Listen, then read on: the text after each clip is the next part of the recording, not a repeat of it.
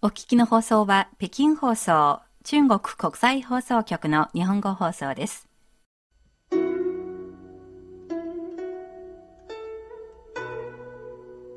仕事のことや恋、家族などであなたは人生の迷路に迷い込んだことがありますか？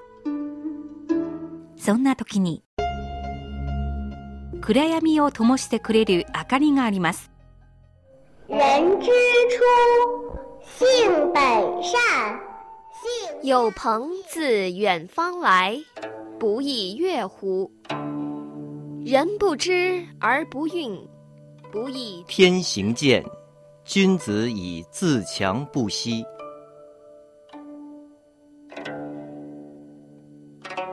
先人の知恵を借りて新鮮なエネルギーでリフレッシュしてみませんか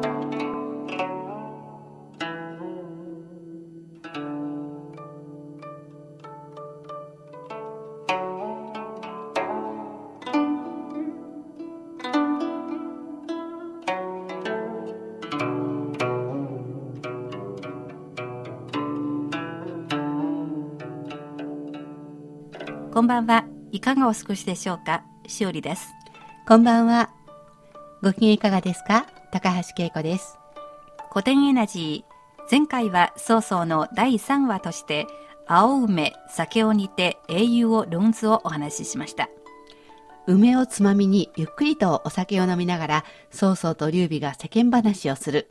まあ、とてもここだけ聞くと、のんびりしたように見える光景なんですが、実際には言葉による激しい攻防戦が繰り広げられたわけですよね。はい曹操に攻められうっかり失態してしまった劉備は運よく天気に助けられ、うん危うい状況からなんとか脱出することができましたさて曹操第4話として今日は曹操の私生活についてお話ししたいと思います。曹操の私生活。なんか今風に言うと、有名人のゴシップみたいな感じですか？はい。なんか楽しみですね。そうですね。ゴシップ系の話私も大好きです、うん。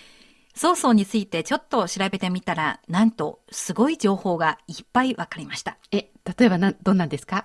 いくつかありますよ。まず、外見から見てみますと、うん。曹操はイケメンではありません。え、でも、あの、レッドクリフって映画見たんですけど、結構そうそう、威風堂々としてかっこよかったんですけど、あれ映画だから役者ですね。役者さんです。はい。実は曹操は背が低いんでうす。ーん。1800年くらい前と比べれば、我々現代人は栄養が良くなったため、平均的に背が伸びたかもしれませんが、でも曹操はわずか160センチで、うん足も短い。少なくとも今の視点で見てみますと、どんなに顔立ちが良くても立派な男性とは言えないと思いますね。なるほど。まあ、顔立ちがまあまあ普通で、背が低い、そうそう。この外見というか体格的に言えば、威風堂々という感じではないかもしれませんね。言えないですうね。ん。まあ、女性が見たとき、権力以外にはそれほど大きな魅力がなかったかもしれませんね。でも、曹操は大の女好きです。その証拠に、曹操にはたくさん子供がいます。ああ、たくさんの子供って何人くらいですかね？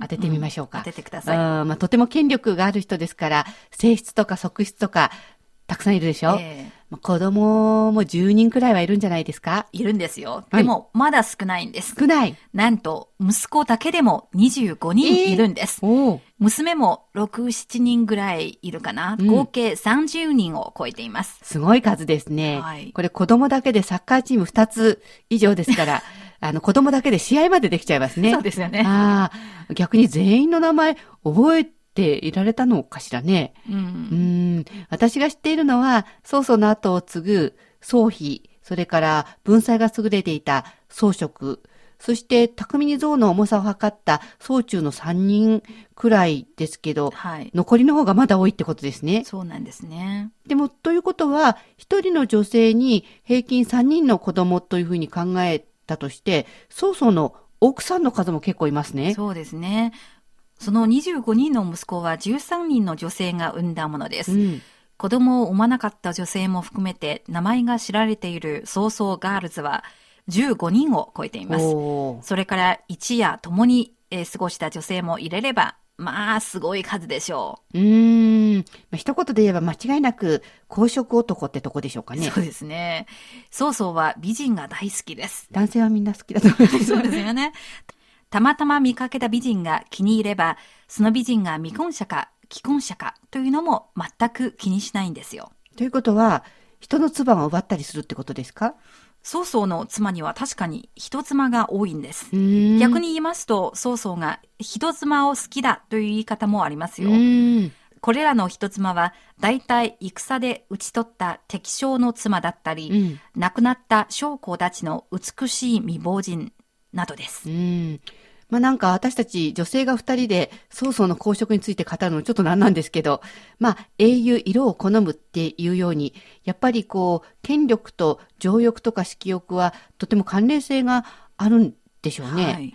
えー曹操の場合は土地を征服すると同時に女性も征服しようとしているんでしょうかね。そうですね。私もすごく関連性があると思います。うん女性を奪い取ることで自分の力を誇示できると思う男性も多いでしょうね。また、これと同時に、権力を持つ男性の周囲だからこそ、女性が自ら寄ってきたりしますからうんね。うん曹操のような権力があって、公職男の代表のもう一人は、ジンギスカンです。えジンギスカンもそうなんですか？そうなんですよ。ジンギスカンはヨーロッパまで侵攻しました。はい。戦が終わるたびに女性を略奪しています。その息子の数は、なんと100人を超えています。わあ100人の息子がさらに孫を作って、うんそれぞれいっぱい子供を持つようになって、うん今、この世界には、ジンギスカンの DNA を受け継いでいる人は、1600万人を超えるそうです。すごいですね。そしてどんどん増えてきますよね。はい。えー、となると、もしかしてジンギスカンと同じ DNA を持ってるかもと思う人も多いってことですね。そうですね。外国にもいっぱいいるんですよ。ですね。うんじゃあ逆に中国では、曹操の子孫も多いってことですか？多いですよね。うん宋の名字を持っている人なら可能性が大きいと思いますね。ところで、公職というのが、いつでも誇れることではありませんね。うん場合によって大きな災いを招くこともあります。ということは、まあ、さすがの曹操も公職でやられたってことですか？ええ公職のせいで、曹操は長男の曹公、および最愛の部下である典韦、天意を失いました。うん。失ったってことは、その二人が死んでしまったってことですか？そうです。ちなみに、天意は三国武将の中でとても有名な人です。武術だけ論ずるなら、1位は呂布、呂布、2位は趙雲、趙雲、そして第3位はこの天意です。それではご紹介したいと思います。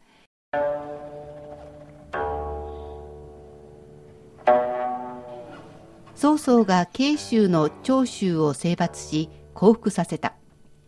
ある日の夜、曹操は酔っ払って、この城には義女はいないか？と甥いの宋安民に聞いた。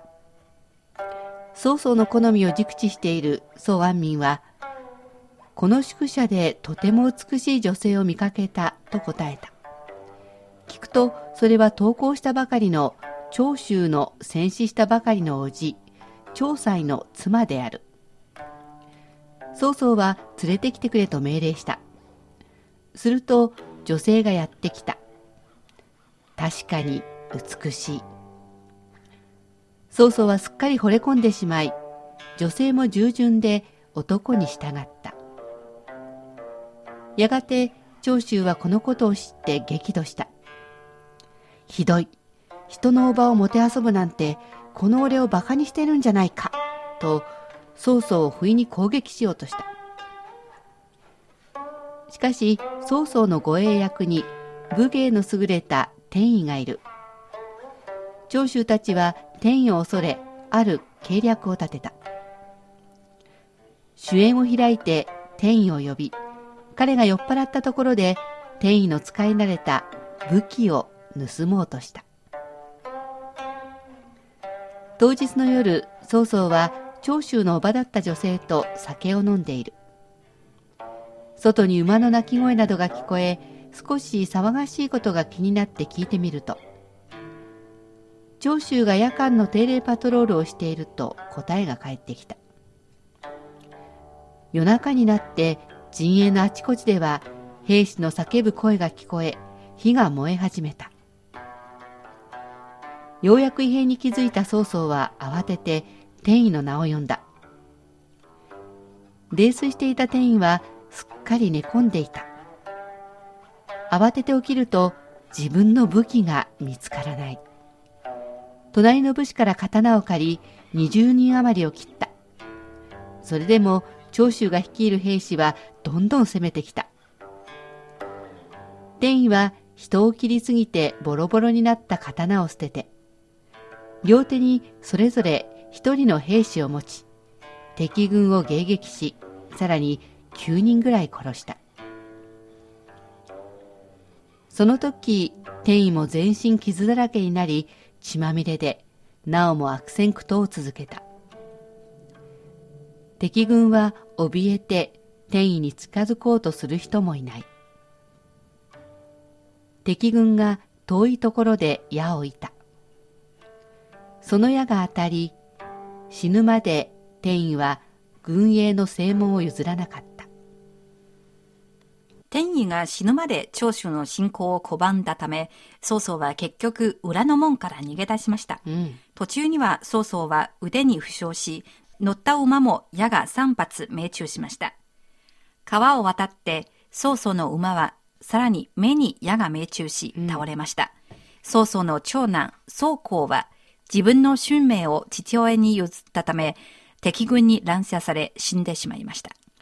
天意はとても無残な死に方をしたんですよね。えー、曹操がまあ女にだらしないということで、天意と自分の息子を死なせてしまいました。えー、ところでですね、私はあのずっと曹丕という人が曹操の長男だと思っていましたけど、そうじゃなくて、曹公が長男だったんですね。はい。曹公がここで死んでしまったので、曹丕が長男になったということでしょうか？そうですね。曹操の、あの、第一夫人は帝夫人です。うん最初に結婚した女性です。この夫人は子供に恵まれませんでした。うん曹操の妾で、曹公を含めて3人の子供を産んで、若くして亡くなってしまった人がいます。この亡くなった女性の3人の子供を曹操はこの帝夫人にあげました。うんつまり、あの、ここで亡くなった曹公は、うんこの名義上、この帝夫人の子供だったんですよ。なるほど。まあ、あの、子供に恵まれなかった正妻が自分の地位を保つこととか、老後のことを考えて、まあ、あの、実の母と死別した、例えば妾の子供を引き取るってこと、昔にはよくあったんでしょうね。そうですね。帝夫人はとても心の優しい人で、3人の子供を実の子供のように可愛がっていました。うん。まあ、自分の子供のようにというか、自分の子供として可愛がっていた曹公が亡くなってしまったわけですよね。はいせっかく、こう、もらったのに。そうですねとなると、この帝夫人が一番悲しかったんじゃないでしょうか。ええ心が痛むと同時に、夫の曹操を恨みました。うん。この公職男め、長州に反乱させ、曹公を死なせたと、うんいつもいつも曹操の鼻に指さして抜刀しました。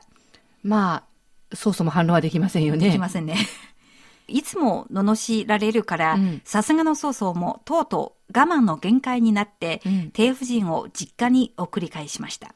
まあ、二人で冷静になろうとは言っても、ちょっと実家に送り返すのは、ひどいとかやりすぎじゃないですか？はい。でもその後、曹操は後悔しました。うん。何度も迎えに行きましたけれども、もう帰りたくないと、きっぱり断られました。うん。まあ、曹操はやむを得ず離婚させられちゃったってことですかね。うん、今の、あの、観点で言いますと、離婚ですね。うん当時は離婚という言葉がないんですけど、曹操は他の人と再婚してもいいよと、帝夫人を許しましたが、うん残念なことに、やがて帝夫人は病気で実家で亡くなりました。うん。やっぱりいろいろ大変だったんでしょうね。ええ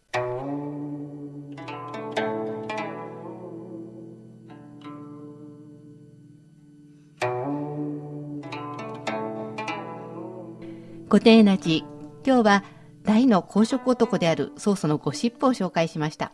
来週も引き続き曹操のお話を取り上げます。中国の歴史に興味のある方、ぜひ聞き逃さないように。